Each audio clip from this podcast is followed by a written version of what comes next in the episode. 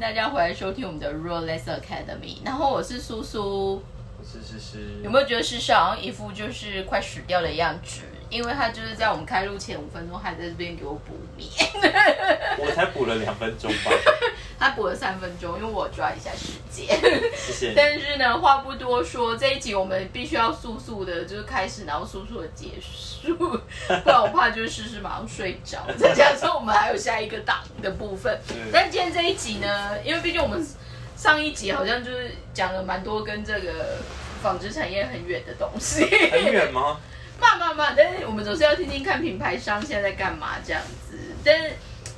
听到这些事情，就会觉得说，嗯，接下来真的大家供应链也是越来越有生死战的部分。可是今天这一集，我想要拉回，就是应该跟我们这个频道蛮比较有关的一个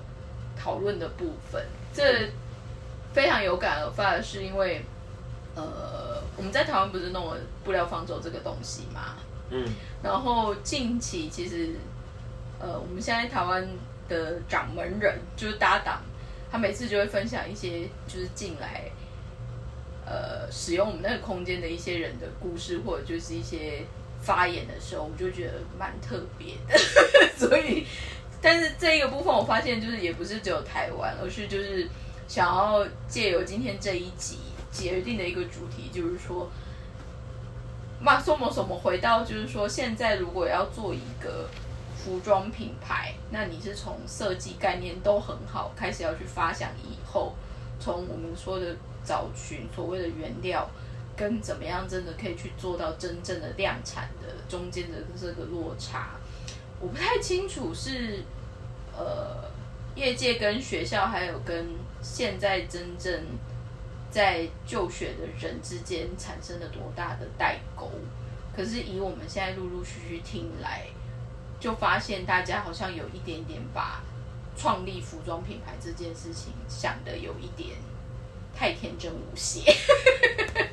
但是这个部分呢，我想要不知道思思还有没有那方面的记忆，但是我很想要跟思思聊一下，就是说，因为他之前其实在几年前有去法国念书嘛。你还记得你在法国念书的那一段事情？多十几年前的事情了。但相反的，你后来以你的记以你的记忆，或者就是说至于你好了，你为什么经过这些年的历练，包括不小心可能也存了一点钱，什么，你还没有跳下来自己做一个牌子的原因是什么？我不，我从来就没有想到要自己做牌子，哎，哦，真的吗？对啊，因为我觉得，我觉得，嗯，怎么说呢？我觉得，哦，谢谢你，人真好。刚刚叔叔移动了一下那个，对，因为他现在就是像弥勒佛一样在给我这躺着的贵妃躺，我现在对啊，贵妃糖。现在是贵妃躺，我只能说个子这么高还可以塞这个空间，是蛮厉害的。好，继续。因为一方面可能因为我发动的时机就很晚，我是大学毕业以后才去你已经当完兵才去的嘛？吧对对对，当完兵又有一点工作经验才去法国，然后才才转到这个行业里面，所以我本来就没有觉得我比得过那些从高中毕业就立定志向，或甚至有更小的时候他就是念美术班啊干嘛的。嗯嗯，我觉得我的呃创意的 level 可能没有到这边，而且嗯原本像这种呃比较是设计师啊，或是因为我觉得会想要自创品牌的人，多半都是有一点点设计想法的。那这样子的设计想法其实是很需要天分的，我觉得，嗯因为你设计师要怎么样源源不绝的供应你的那个 idea，其实是最关键的。然后那个 idea 怎么样去跟呃商品化啊，或是诶、就是怎么讲呢？跟市场再做一个结合，我觉得这个这个还蛮考验那个设计师本身的啦。所以我本来就没有觉得我能够达成这件事情，所以原本就没有没有对啊，原本就没有朝那个方向去。但是相反的，如果在这一个产业，反而你一开始就发现，在对于设计师这个 position，你以你那个时候的一些学经历，还有一些设定，它反而不是你第一优先的话，那相反的，你进这个产业，如果不是设计师以外，我记得你那时候学的算是算是比较偏地体打板的部分嘛，算整个制衣的概念嘛。我一开始，呃，我一开始是想要做，有一点想要试试看能不能做造型师，但是我对这个产业真的也没有太多认识，就是觉得反正单纯对服装有兴趣，我就想做。嗯嗯，就我记得那时候看那个呃社群网站，就是在讲那个 Facebook 的那一部电影的时候，里面有一句话我印象很深刻，他说。就是我们当初也不知道这个是干嘛的，反正就觉得它很酷，所以就做下去了。然后，所以其实我做很多事情都是有点这样，就反正我觉得那件事情很有趣，我就想试试看，然后我就我就开始去洗头，把头洗下去了，就必须走完。对。那所以当初的确没有觉得一定要自创品牌，或者是走设计师啊什么的。可是，就是我另外还有一个想法是，我觉得其实我们已经有够多品牌了。对。因为其实那个。不管是精品还是呃中中下游的品牌，或甚至是大众的品牌，反而大众品牌卖的东西，可能我觉得会比精品还多。精品品牌它的那个，他们有一个叫什么叫叫 sell through，就是比如说我我我我我做一做一款出来，我只要能够卖到三四十趴，嗯，那我其实就那个。pro 我就有 profit 了，所以就是它的最低门槛有达到之后，其实你多做就是多赚的。但是其实意外第一个只是要 clear 那一个关卡而已。对对对对对，那你因为它有一个，它是一个很复杂的一个商业 model 嘛，就它背后有一个算算式或干嘛。可是你这样想的时候，其实你就会发现，哎，那其实你做等于说你做十件商品出来，其实有七有应该说不没有那么夸张，但是可能起码有五有一半以上。你本来就是卖到是你赚到，那没卖到是正常。你本来就已经设想好这件事情了，就会变成这样子的逻辑嘛。那所以那些东西就是对地球就是一个很大负担、很大的浪费啊。所以其实我觉得我们本来就是在，就你不管那个东西是好的是坏的，其实我觉得时尚，我所谓的好坏是转一下用词，不管是贵的东西还是便宜的东西，其实你到最后，你就是我们。就是这个产业，就是只是在刺激你想要购买的欲望，让你去买那些其实你不需要的东西。讲白就是这样。这说出了一个重点，让你去买其实你根本不需要的东西。对啊。但是所谓的需要到底是什么呢？因为我在想，一开始服装之于人原本就是想说，慢慢慢，最先的话可能就是有一个遮蔽身体的东西。但是再更进一步，就是说，比如说因为天气冷，或者就是你可能在野外求生存。这个多一个其实是多一个保护的机制嘛，就是让你不会直接受到一些伤害什么。那当然就是辗转很多很多，开始就是来到就是说哦，时装变成一个文化，变成一个你个人想法的一个展现，或者是一个乐趣。然后再回到就是说，哎，虽然这个设定里面就会有些人可能因为实际的经济状况会有一些可能性。呃，他不一定能有这么多选择的话，所以这几年就是又开始有所谓的 fast fashion 啊，或者就是一样，就算他是可能平价品牌，可是他们也会蛮愿意花点成本，然后去找所谓的名人或就是名设计师的一些联名的，就是有点像是加持啊，或者是什么。其实我最近在看一个例子，我觉得非常有意意思，就是 Ken West，嗯，就是肯爷，肯爷前两哎，应该上个月上上个月。先跟 Gap 的联名先砸锅，就是他们后来就是分开嘛。然后最近另外一个他又跟人家闹分手的是艾迪达。嗯，但是艾迪达我最近又发现一个很幽默的事情，因为艾迪达好像之前在中国对于新疆棉的事件有一些比较跟中国当局反抗的声音，然后之前就有人在日本的 Twitter 上面分享，就是说。艾迪达好像最近就有出一个，就是有点像是形象广告，可是他们就没有办法放三页，就是三条线的那个 logo，所以不知情的人就会想说，有一个农夫穿的一条运动裤，然后在那边不知道在干嘛，所以没有人知道他是艾迪达。就是他广告内容是这样，就是他的海报，因为他就只是一个 image 的形象海报，可是因为他有这样子的抗胜考量之后。拿掉之后，大家反而就想说，这这是什么？这不就是一般的一条运动裤吗？就没有人知道它是艾迪达。嗯。然后这个就是辗转，就是说我刚刚说原本 Can West 跟他们签的约应该是要到二零二六年的样子。嗯。可是就是嘛，提早结束。然后再加上应该上周吧，Can West 应该哎应该这礼拜，反正他又有失言的部分，又是。针对就是有点去挑动就是黑人白人之间的一些对立的。他穿那个吧，他穿一个什么 White Lives Matter 的那个，对对对，但是我一直觉得，Come on，就是特别是美国哈，美国是这几年，当然他们之前有黑奴很多的那一些的人权上面的争议，发生了一些很多遗憾的事情是不可 攻克。但是因为你知道现在，特别是美国，美国真的太多少数民族了。所谓少数民族，亚裔也算啊，拉丁也算，明明很多大家硬要说的话，他们都属于劣势的民族好了。然后，但是现在就是大家还在 argue 就是黑白之分这件事情，我真的觉得有点微妙。嗯，可是因为他之前是因为那个嘛，就是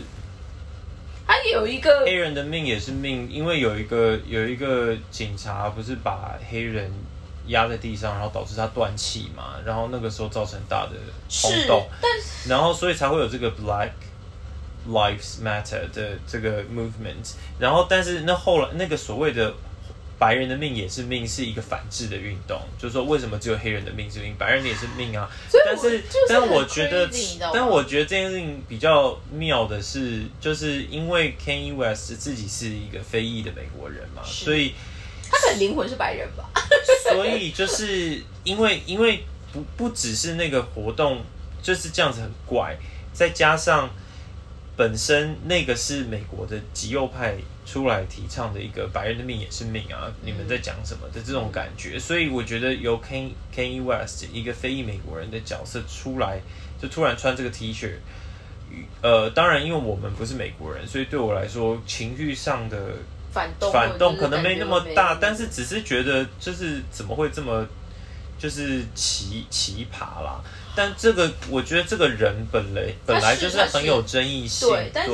这个部分我就要拉回来，就是说，回到我们今天原本开宗明义想说这一集想要分享，就是说，因为我们可能因为我们本身角色布料方舟，它其实很容易会接触到，就是比如举例来说好了，我们一样在时装产业，然后你想要做品牌或者什么，那特别是在台湾，台湾其实真的面临到要找。素材上面有一些 suffering 的点，就比较不好找，或者就是找的局限度，还有就是说它的选择跟呃可持续的运作性上面有一些特殊。所以，当我们布料方舟其实，在台湾也两年多了，那其实就是我觉得，就算已经到两年多，还是 always 有一些新发现。可这些新发现里面很好玩，就是回到一个本质，就是说，我后来都会想一想。至于大家想要做所谓的服装品牌的出发点是什么？因为坦白说，就回到刚刚诗诗也有 mention 到，就是说，说穿了，现在这个社会品牌是有点太多，而且真的，你说要把品牌做得好，就像我们前我们前几集也有分享，就是说，嘛，你说你要把你的品牌做到一个什么样等级或什么样的咖的时候，其实。就算已经，至于我们有些品牌，它已经有历史性，而且它应该已经算是个咖，可是它可能在现在的时代，或者就是现在的一些消费者的倾向上面，它其实也面临到，如果以服装的前提来说，它其实很 suffering 的，就是可能也卖不多，或者就是说能卖的其实就是那样。那另外就是更 smart 的，它可能就是会往其他的支线的产品，比如说像化妆品啊、包啊、鞋啊这一些的东西。那你说跳完完全从纯服装设定，然后你想要从服装品牌开始，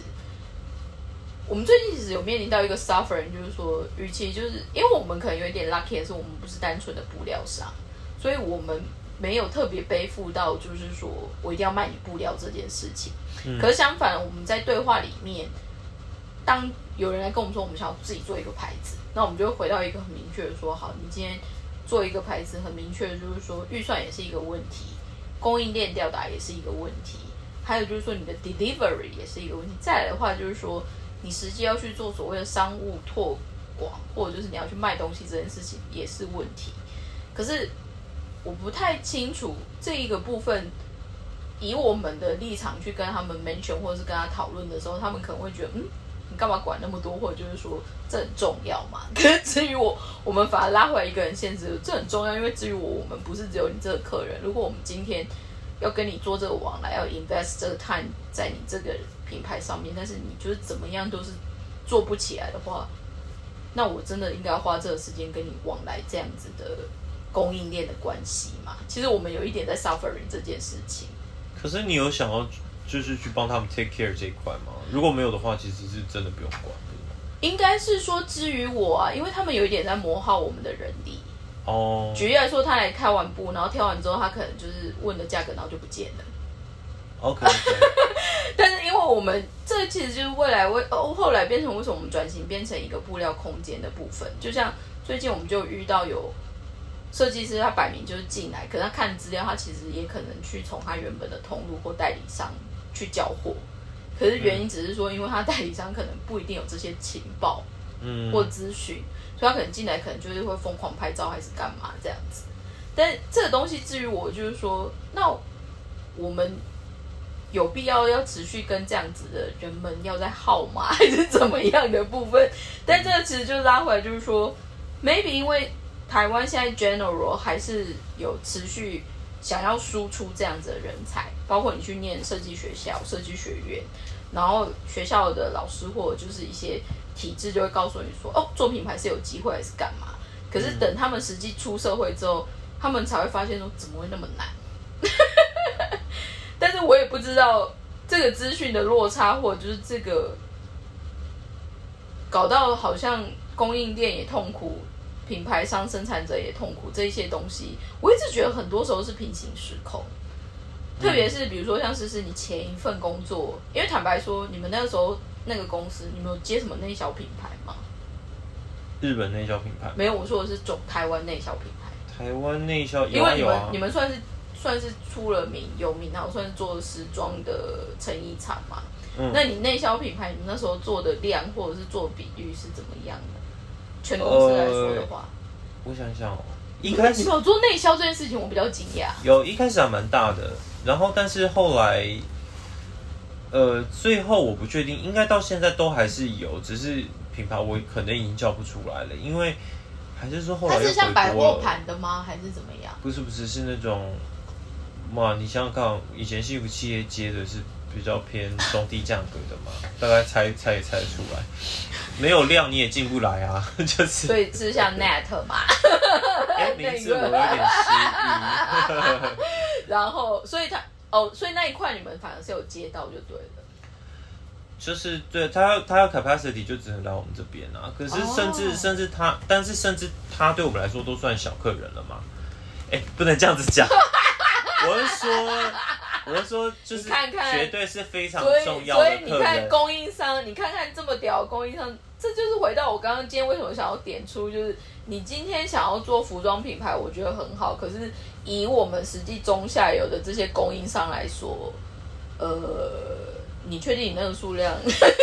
没有，因为要他来给你报吗？他是他小的点是就是他小的部分，你你你们说他大跟小的设定的不是因为因为 SKU 一多，就是 SKU 一多，你对我们来说就变小嘛。哦。因为你供应商，你一定是一个 SKU 疯狂做，你最好连颜色都不要换，因为你你换颜色，我还要换车缝线啊，这种，就是它就是会增加你那个，就是那个我们在讲 retention rate 嘛，刚刚在讨论回转率，其实你你工厂的那个 retention rate 就是会下降啊，因为你有这些变音插进去了嘛，嗯那你最好就是同一款也不换颜色，什么都不换，设计也不换，就巴拉巴拉巴拉一直车这样子。那但是就是这个对品牌来说就是不实际吧？品牌当然是，尤其是越小的品牌，它就会越想要呃多样多样，因为它不确定哪一个东西会中嘛。嗯然后，而且它一定要又是能够兼顾它自己品牌的形象，又能够去符合市市场的潮流什么，所以它就是想要越推越多，越推越多这样。那所以跟生产现场就是会，尤其是我觉得像那种想要推多样的，一定跟生产现场就会有非常大的拉锯。所以其实我觉得像这种事，我我后来就可以理解。举例来说，前阵子我就有在听我们台湾其他业界的朋友在分享，就是说台湾其实现在很多，它虽然算是服装品牌，可是它其实嗯本身是没有做 MD 的概念。简单说，它没有特别做设计或生产，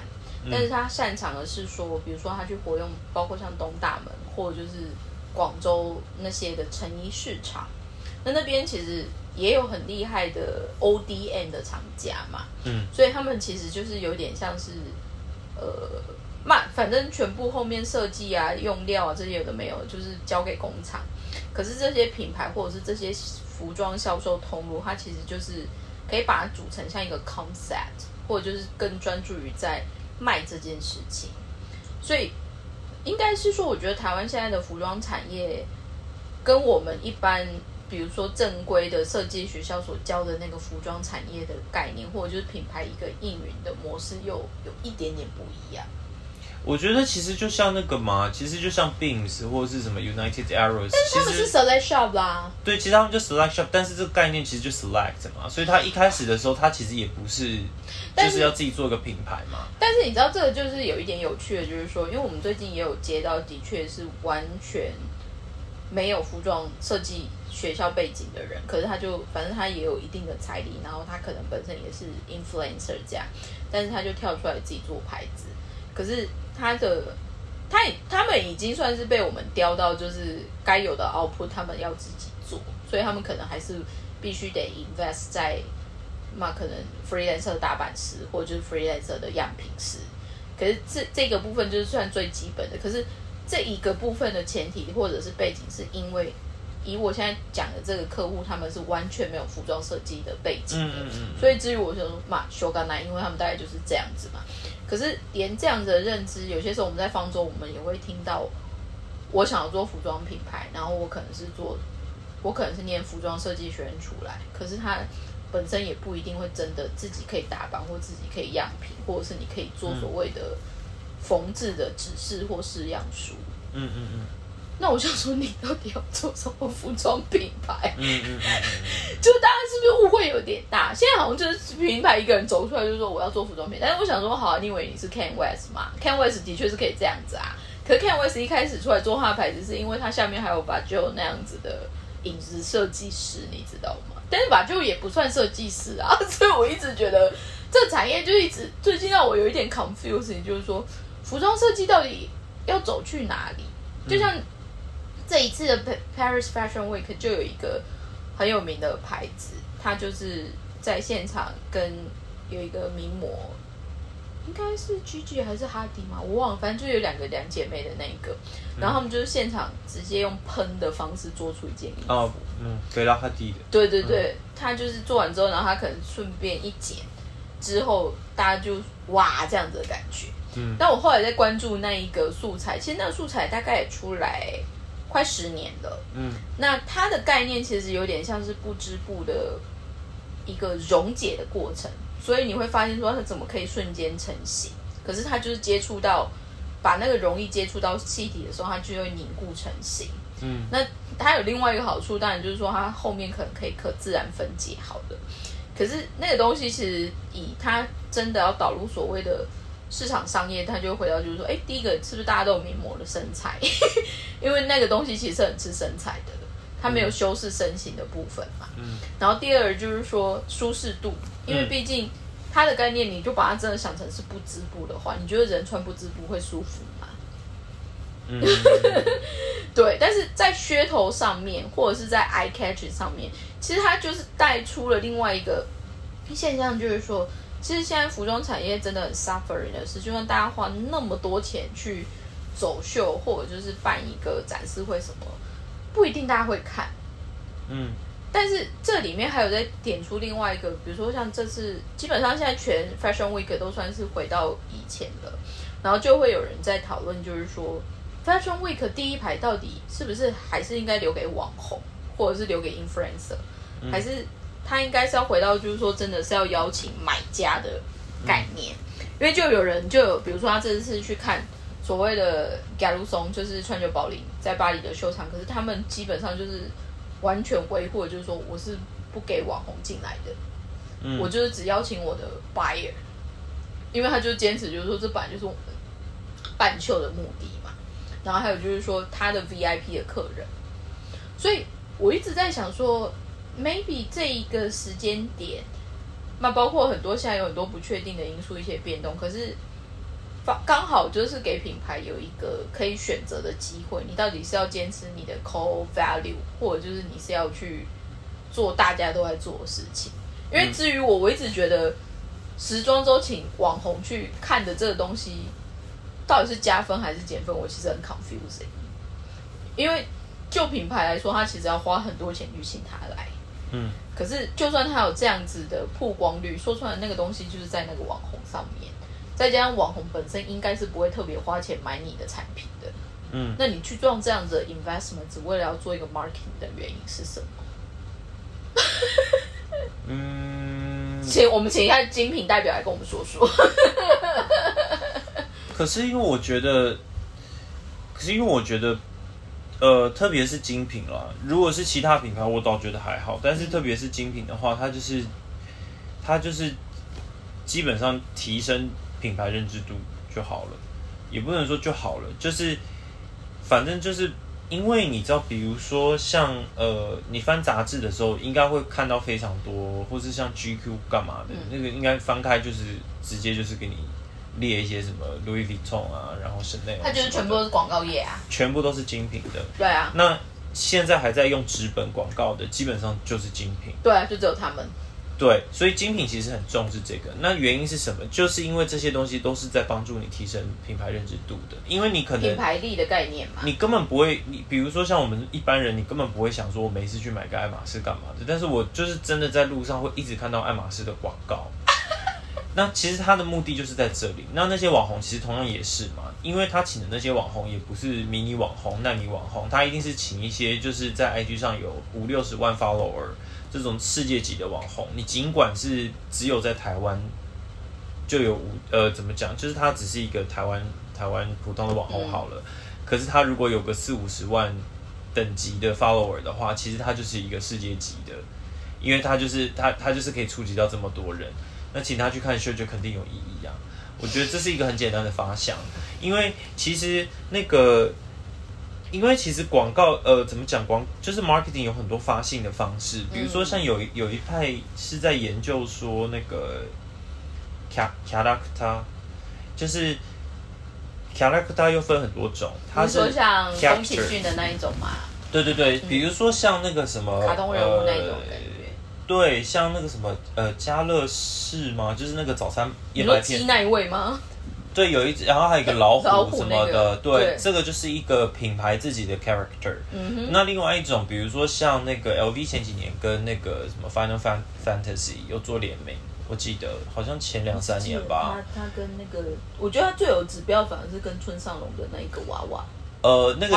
那个也是，但是 Final Fantasy 是有一点类似电玩啊，然后是那种动画角，所以它的分类有一点点不一样。那村上隆比较是一个 pop artist 嘛，所以我觉得他的，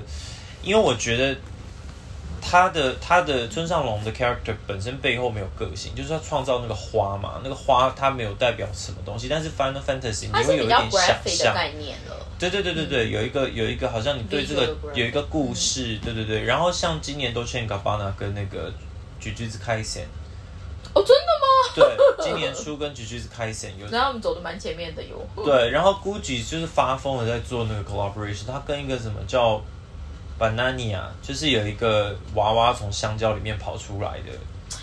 我觉得，我觉我最近反而对于意意大利系的这些精品的设计师，他们的一些发信的琢磨点，觉觉得很有趣。因为举例来说，像一样回到 Gucci 啊，Gucci 这一次秀场很哇的原因，就是他找一堆双胞胎的人来走嘛，嗯，就是每一个出场的都是双胞胎这样。就是我觉得回到就是说，那我可以理解说引起注目啊，然后就是让大家有印象这件事情。变成是现在的每一个品牌要活下去的一个基本点。可是说出来的又回到一个很实际的说，它的确创造话题，可是话题跟营销上面的绝对性跟部分一直都很微妙。当然，就是回到就是说，我没有，我这个就是纯粹走 branding。然后，那坦白说，大家现在一样花那么多钱，至少那个。如果你一样在网络或者是在一些人的记忆里面，它是比较有指标性的嘛，所以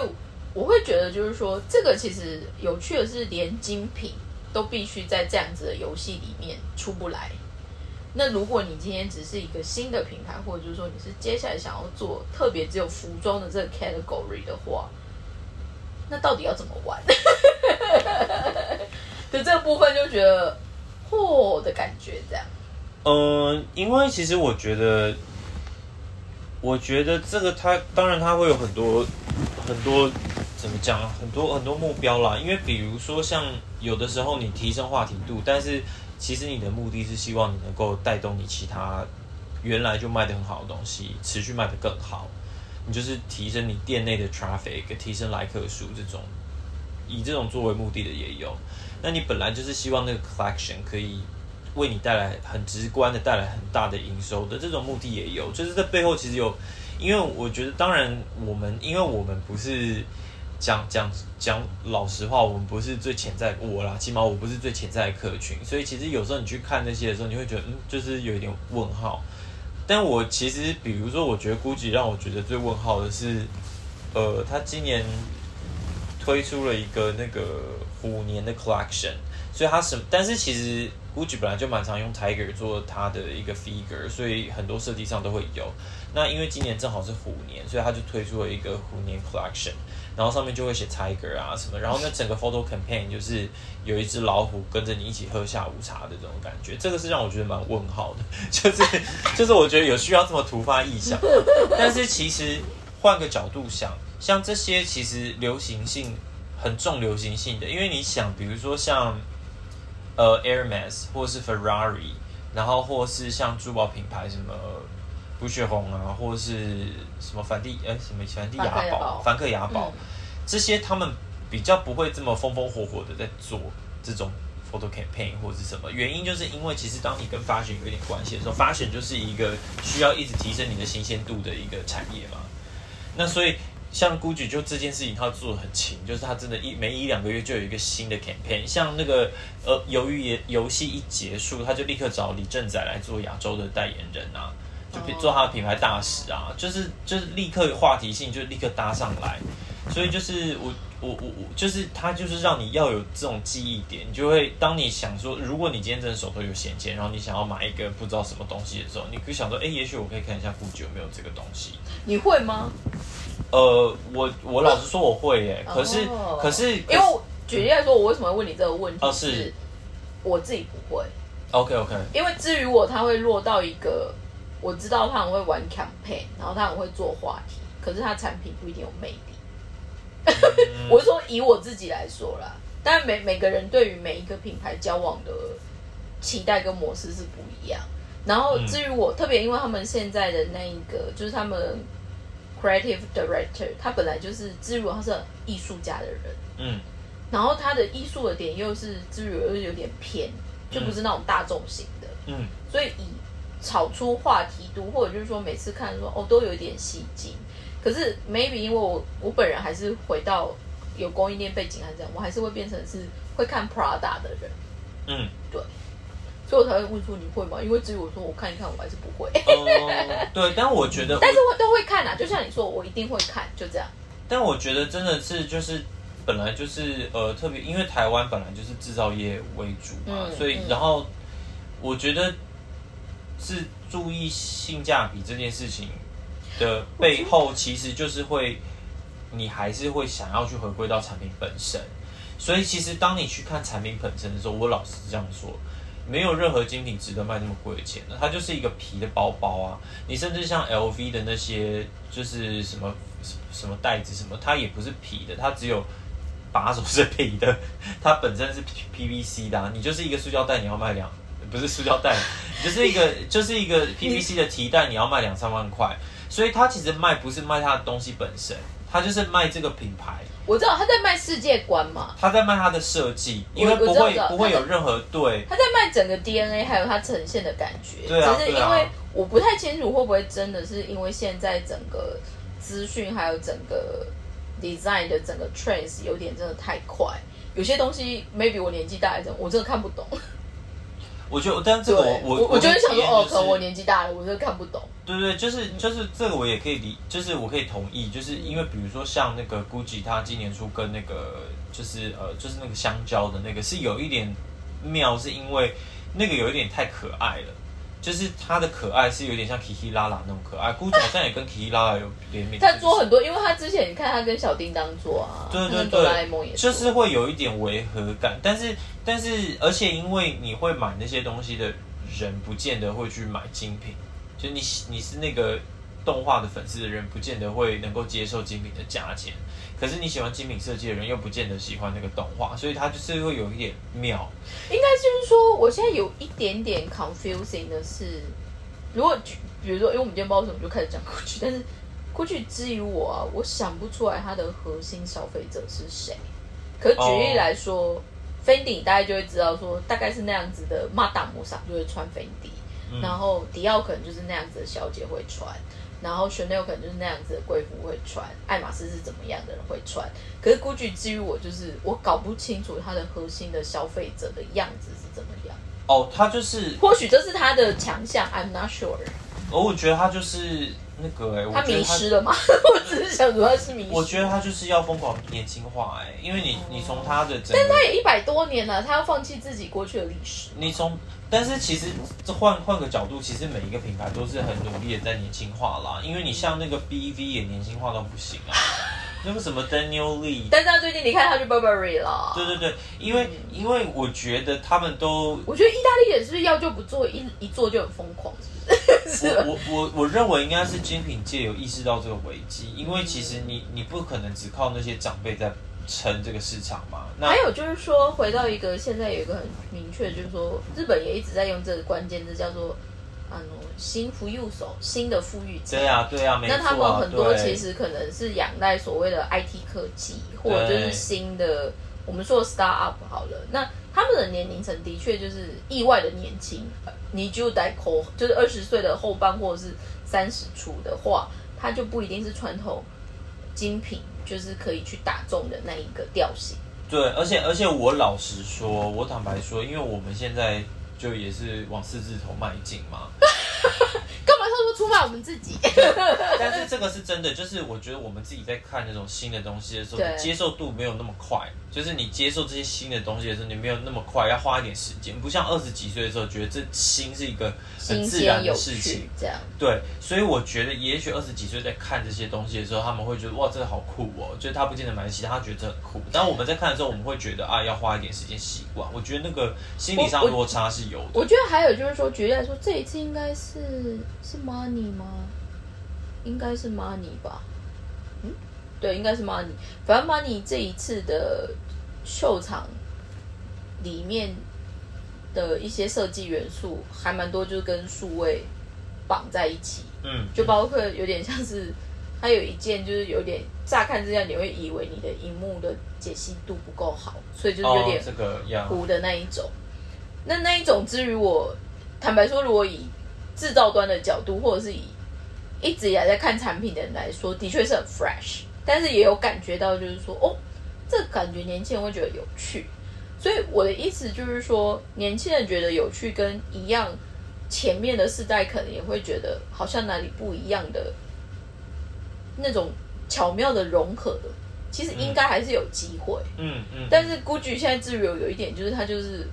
管他前面的人去死，就是只想要抓年轻人的那种感觉很强烈。但是或许他反而用了一些对的代言人，比如说你说那个鱿鱼游戏的那个李正宰男，对嗯他的年龄层大概也四十几岁嘛，所以我们就会觉得说，哦，那他可能还是企图想要抓到那个对的 balance 这样子。只是就是有些时候，因为他们走的一些 approach 的那个感觉，就是有点呜的那种部分。因为我有去看过他们之前在日本的一个静态展，就是真的走得很前面啊。至于我觉得走得很前面，对，但我觉得 GUCCI 是的确很拼啦，就是可能有点用力过头也是真。但是其实可能像我们在，我记得在大学的时候，嗯对 GUCCI 的印象真的就只有它的那个什么披肩吗？品牌格纹的包包而已啊，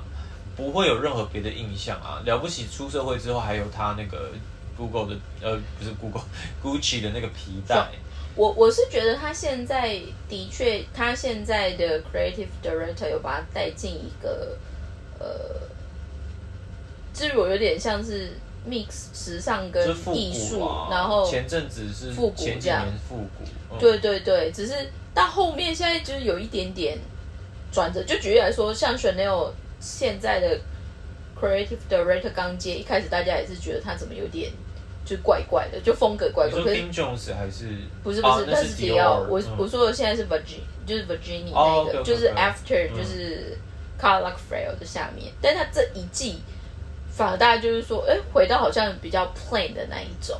所以应该是说，我是觉得每，我觉得现在其实设计师最 suffering 就是说，如果你是真的在精品产业的设计师，其实他们也面临到要在很短的时间要做出 performance，可是你要马上可以很精准的把那一个 DNA 值做对的 output 的这件事情，其实它还是除了功力之外，它其实是需要时间去酝酿的。可是大家因为真的对于所谓的职涯期待的 performance 的周期拉得很短。嗯就是说你进去接两三季就给我大红，没有，你可能要让他两两三年 run 个十几季之后，他才会真去抓到他该有的那个样子。对啊，可是我觉得像本来你作为你在公司你在企业经营上你没有那么多余裕啊，你一季表现不好，这个公司表现的真的太不好，这个公司是有可能他要开始收收一些事业体的，所以这应该个这件事情是很现实。应该说这几年很多品牌、很多企业真的就是面临到生死关头啦。嗯那所以他的做的一些 approach 或者是做的一些部分就会比较 aggressive 起来，嗯但是这个 aggressive 到底可不可以真的都是 positive 的，就可能要再持续观察下去。只是我觉得要回到一个很现实的，就是说，如果连既有存在的这些品牌或者就是这些 player 都这么 suffering 的话，那当你今天是一个就是新加入的人，然后你可能也可能想要跟他们走到类似的区域或定位的时候，你可能要更清楚的去 figure out 你自己的 identity 跟你现在到底能用的资源跟该做的 investment 是怎么样才是对的。嗯因为如果没有的话，人家比你先去打战场的人都那么 suffering，你怎么会觉得你可以马上有一个好的 achievement？嗯，就是不要那么天真无邪。我其实我只能回到一个很实际的，就是说大家可能要在更 figure out 很多事情，不是这么单一或者是那么天真就可以做到的这个部分。嗯好哦，那我们今天在一起的时间也是默默的在试试，就是睡梦之间。对半睡半醒。但是他刚刚有他有进步，他其实变换了各个的角度。然后我们有在考虑说，如果下一集真的不知道干嘛，就开试试睡觉直播播。到 底什么叫睡播，我都搞不太清楚。就是会有打呼声啊，然后会这样，安内刚后，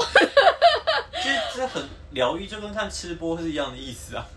这人真的好奇妙，这看 几块无会不会？好哦，那谢谢大家今天收听我们的 Real Lesson Academy。然后这是一个我也不知道我们到底接下来要走什么路线的频道，对但还是希望大家听了之后会觉得有一点就是小小会心一笑这样子。那谢谢大家今天的收听，拜拜拜拜。